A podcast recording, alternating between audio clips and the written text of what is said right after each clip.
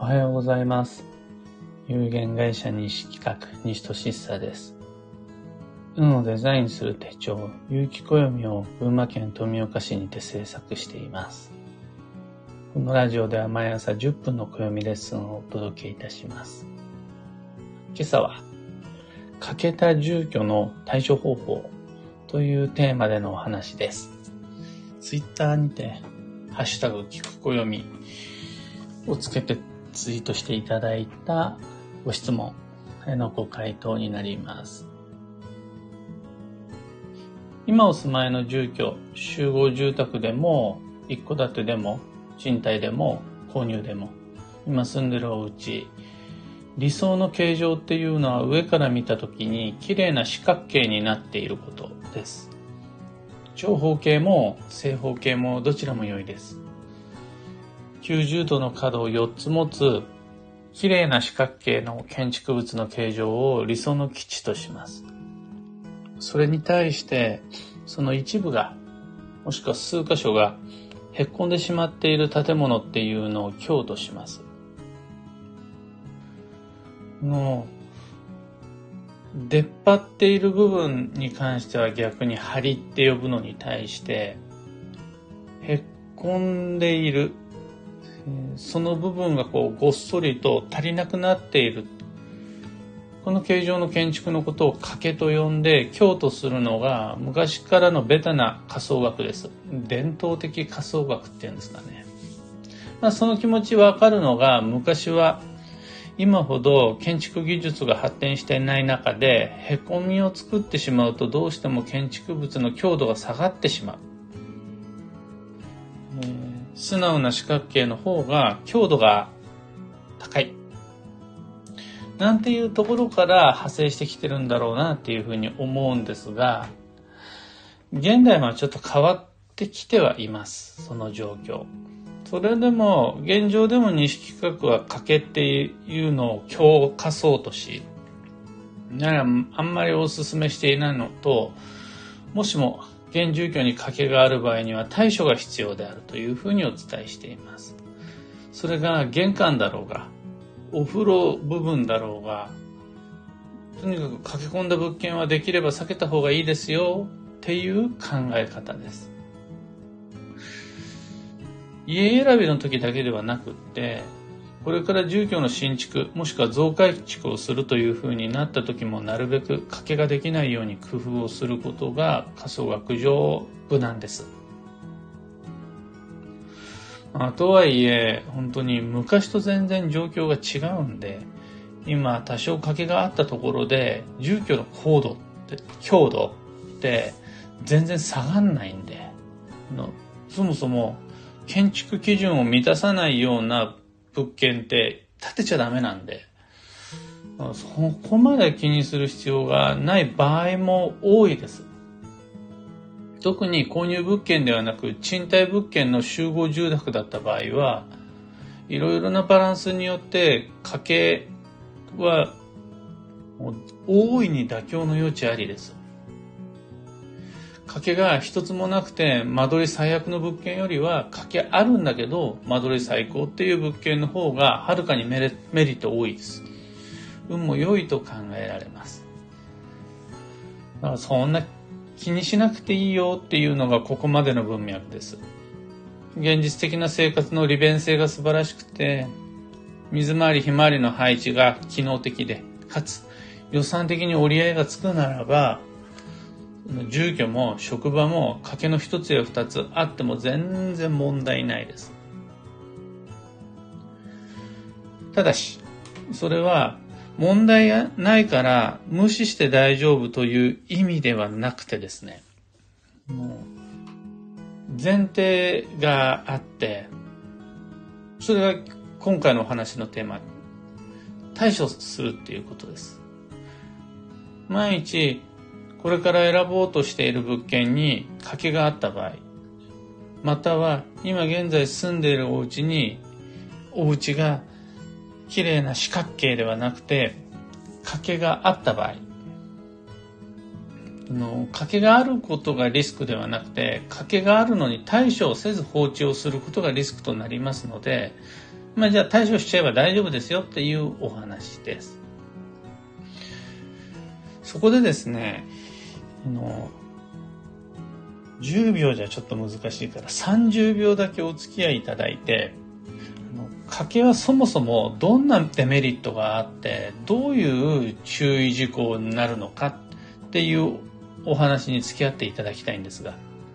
でそういうデメリットがあるんだからこういうふうにすれば対処になるよっていうふうに結んでいきたいんです。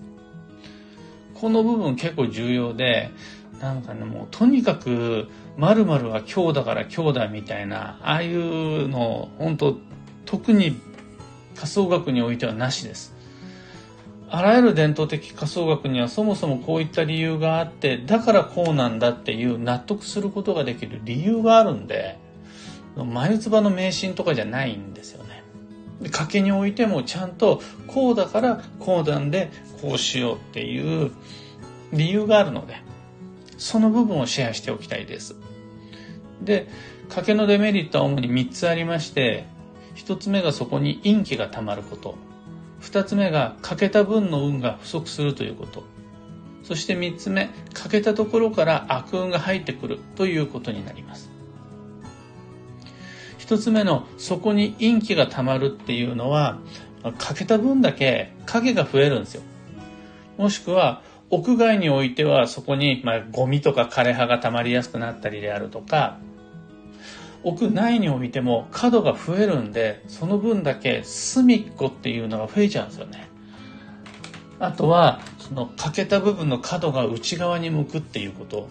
こう鋭く、鋭い部分が家の中に増えちゃうっていうのを強とするわけです。で、実際、へっこんでる部分っていうのは暗くなりやすいです。へこみが少ない方がやっぱり影が減ります。この陰気暗さいろんなものが溜まっちゃうっていうことをどうしますかっていうのが対処になっていきます。えー、2つ目の欠けた部分の運が不足するっていうのが本来であるならばあるはずのところがないのでその分足りなくなるよね。まあ、床面積がその分だけ減って税金も減りますよとも言えるんですけども本来であるならばそこはあった方が絶対いいんです。なそれをなんかいろんな理由があって、しゃあない削ってるっていうのはほとんどです。ほとんどです。例えば土地の形状に合わせてそこをへっこませればいいよねっていう感じ。土地の形状が正しければへっこませる家を作る人なんていないんです。あとは、その部分に玄関の踊り場っていうの、ポーチを作りたいから、もう増やせないから減らすしかないよね、みたいな。予算が潤沢にあって、玄関の踊り場ポーチっていうのを余裕持って作れるんだったら、へっこませようとする建築士なんていないんです。何らかの理由によってそこを削ってしまった分、その削った部分の運が不足するっていうのが注意事項になります。また、へこんだところっていうのは侵入口になる。仮想学的には悪運の侵入口になりやすいっていうんですが、例えばそれは虫かもしれないし、風かもしれないし、冷気かもしれないし、表面積が増えるほどに、その分だけ侵入口も増えてくる。音だってそうです。そうすると、いやいや、大丈夫、うちは欠けたところから悪運が、えー、冷気が、暖気が、泥棒がいろいろな木が入ってこないような対策ができてるんで大丈夫ですっていうふうに言えるようにすれば、賭けのリスクはなくなるっていうことになります。というわけで、この対処をするためには、けによって生じるたまる陰気っていうのを散らしましょう。不足した運っていうのは補いましょう。悪運の侵入を防ぎましょうのこの3つで対処になります。たまる陰気を散らすためには、屋内外ともに掃除するのが一番効果的です。これ以上の対処ないです。うちは欠けてます。だから掃除してます。以上。これでも十分です。その、欠けてしまっている分不足した運を補おうっていうふうになった時には、西企画では基地方位旅行を最もお勧めしています。ない運は補足すればいいんだ。補足する手段の中で最も効率的なのは基地方位旅行に行きましょうです。ただそれ以外にもの食べましょうであるとか買いましょうであるとかいろいろな方法っていうのはあります。日々の食事とかっていうのもまさにそうです。ただ西企画では基地方位旅行をお勧めしています。悪運の侵入を防ぐ方法っていうのはその欠けてる部分を物理的に塞いじゃえば一番効果的です。例えば壁を作っちゃうとか、その部分に物置立てちゃうとか。ただ、それだとお金もかかっちゃうし、現実的に不便なので、で、いろいろね、そこは玄関だったらラティスを立ててそ、そこに、を目隠し作るとかね、風貌を立てるとかいろいろあるんですが、最も現実的な方法が、観葉植物の配置、もしくは寄せ植えとか、プランターの配置ですね。植物の配置です。正気のある植物をそこにポンって置くことで、侵入、悪い気の侵入を防ぎます。どんな風に配置するかっていうのは欠けた形状であるとかその場所にもよるんですが、うん、そこをそこに人がこう入ってこれないような感じで植物を配置すると悪い運も入ってこれないから便利です。そんな風にして賭けを補うことができたならばもう終了ですこの話は。すごい何百万もかけてリフォームする必要一切ないし絶対にこの物件は避けなくちゃいけないっていうふうにわざわざ遠回りする必要もないです。現代的な住宅において賭けっていうのは致命傷にはなり得ません。というわけで見つけたとしてもそんな気にする必要なし。ただ見つけられるほどの知識があるんだから対処してより安心してそこの場で生活できれば良いと思います。今朝の話はそんなところです。お役に立てたらライブ配信終了後、ハートマークタップし、いいねお願いいたします。一つお知らせにお付き合いください。有機暦先行予約限定セットのご注文受けたまわります。送料無料特別価格にてご自宅までお届けいたします。ただいままさに制作で生みの苦しみを味わっておりまして、ぶわっと原稿が進む時もあれば、全然進まない時もあって、まるで廃人のような生活を過ごしています。が、えー、日々ちょっとずつでも進んでいって、8月のお盆前には、印刷製本の手前まで行くのかな。で、お盆明けに印刷製本済んで、完成が8月の25、26、27日頃。そこから大慌てで発送準備をして、8月の末から9月の1日前後ぐらいまでには皆さんのお手元に。書店に並ぶご委託先のカフェ、レストラン、雑貨店に並ぶ。これは9月の9日が一般発売日です。それ以降の販売になります。などなど、いろいろなスケジュールっていうのを逆算していくと、ご注文ギリギリまで受けられるのが2022年8月8日夜8時までです。これでご注文を締め切りし、その依頼する、制作する部数を確定するっていうのが毎年の雪暦の流れです。ご理解とご協力どうぞよろしくお願いいたします。詳細とご注文窓口は放送内容欄にリンクを貼り付けておきます。さて本日、2022年7月の5日火曜日は、休息の6月の残り2日の一つです。今日を入れて残り2日間で休息の6月が終わります。そんな今日のキーワードが条件、欠かせぬ前提を満たすっていうのをマンスリーカレンダーの中に書いてあるはず。これはあの前段階のお膳立てが大事だよ。先にやっておくべきことっていうのをやった方がいいよ。まあ、条件ってやつですね。もしくは、その活躍の舞台、お料理するにしても、掃除するにしても、仕事にするにしても、活躍の舞台。それを整えるのが先ですよっていう日です。幸運のレシピはタンドリーチキン。これはまず、チキンっていうのがポイントの一つ。それと、黄色いっていうのがポイントの二つです。そうすると、ウコンと鶏を合わせてタンドリーカレー、タンドリーチキンってしたんですが、チキンカレーも OK です。回転寿司行くならスズキ、アジ、キス、カジキマグロ。野菜なら空豆、アスパラガス、モロヘイヤ、エンドウ、大葉。以上、迷った時の目安としてご参考までに。ところで、聞く暦ではツイッターにてご意見、ご質問、募集中です。知りたい占いの知識とか、配信内容へのご感想あれば、ハッシュタグ、聞く暦をつけてのツイートお待ちしています。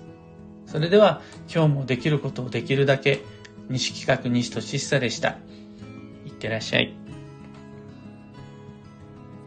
ひでみんさん、おはようございます。たまきさん、おはようございます。ゆうさん、おはようございます。シャンティさん、おはようございます。たかさん、おはようございます。皆さん、いつもありがとうございます。たまきさん、えー、リクエスト答えていただいてありがとうございます。こちらこそ。ハッシュタグつけてまでのツイートは本当にありがたいです。ニベアさんおはようございます。ちななおさんおはようございます。ひでみんさん、住居の掛け、張りについてよく理解できました。また対処方法参考になりました。ありがとうございます。っていうことなんですが、本当に昔今日だったものを今も今日とするためには相応の理屈が必要で、昔今日だったんだから今も今日っていうものってほとんどなくて、ほとんどです。だって昔は盲腸で人死んだけど、今は盲腸で死ぬ人少ないでしょ。ゼロとは言わないですけど、少ないんですよね。他にもあの、挨拶の仕方であるとか、昔は挨拶の仕方間違えたら切腹って言われたりであるとか、身分制度もあったりであるとか、生き方や暮らし方の基本法則が全然違う時代だったんですよ。そのルールを今持ってきて、今日っていうのはちょっと乱暴なんですが、今日ご提案した通り、賭けには今なおいくつかのデメリットはやっぱあるんですよね。暗くなるであるとか、角が増えるであるとか。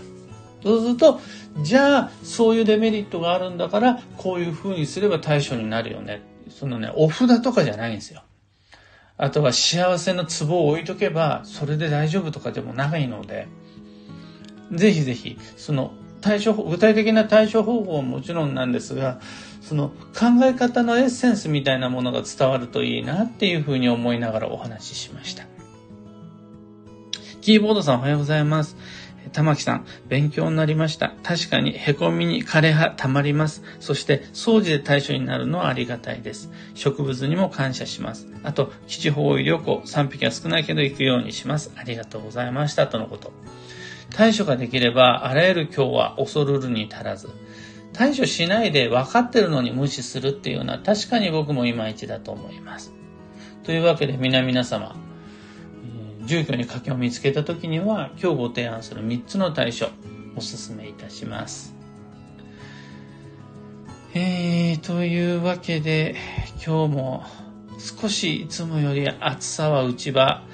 ながらも過酷な一日が始まろうとしております。あくまで頑張るのは7月の7日以降。マイペースに運をデザインしてまいりましょう。僕も行ってまいります。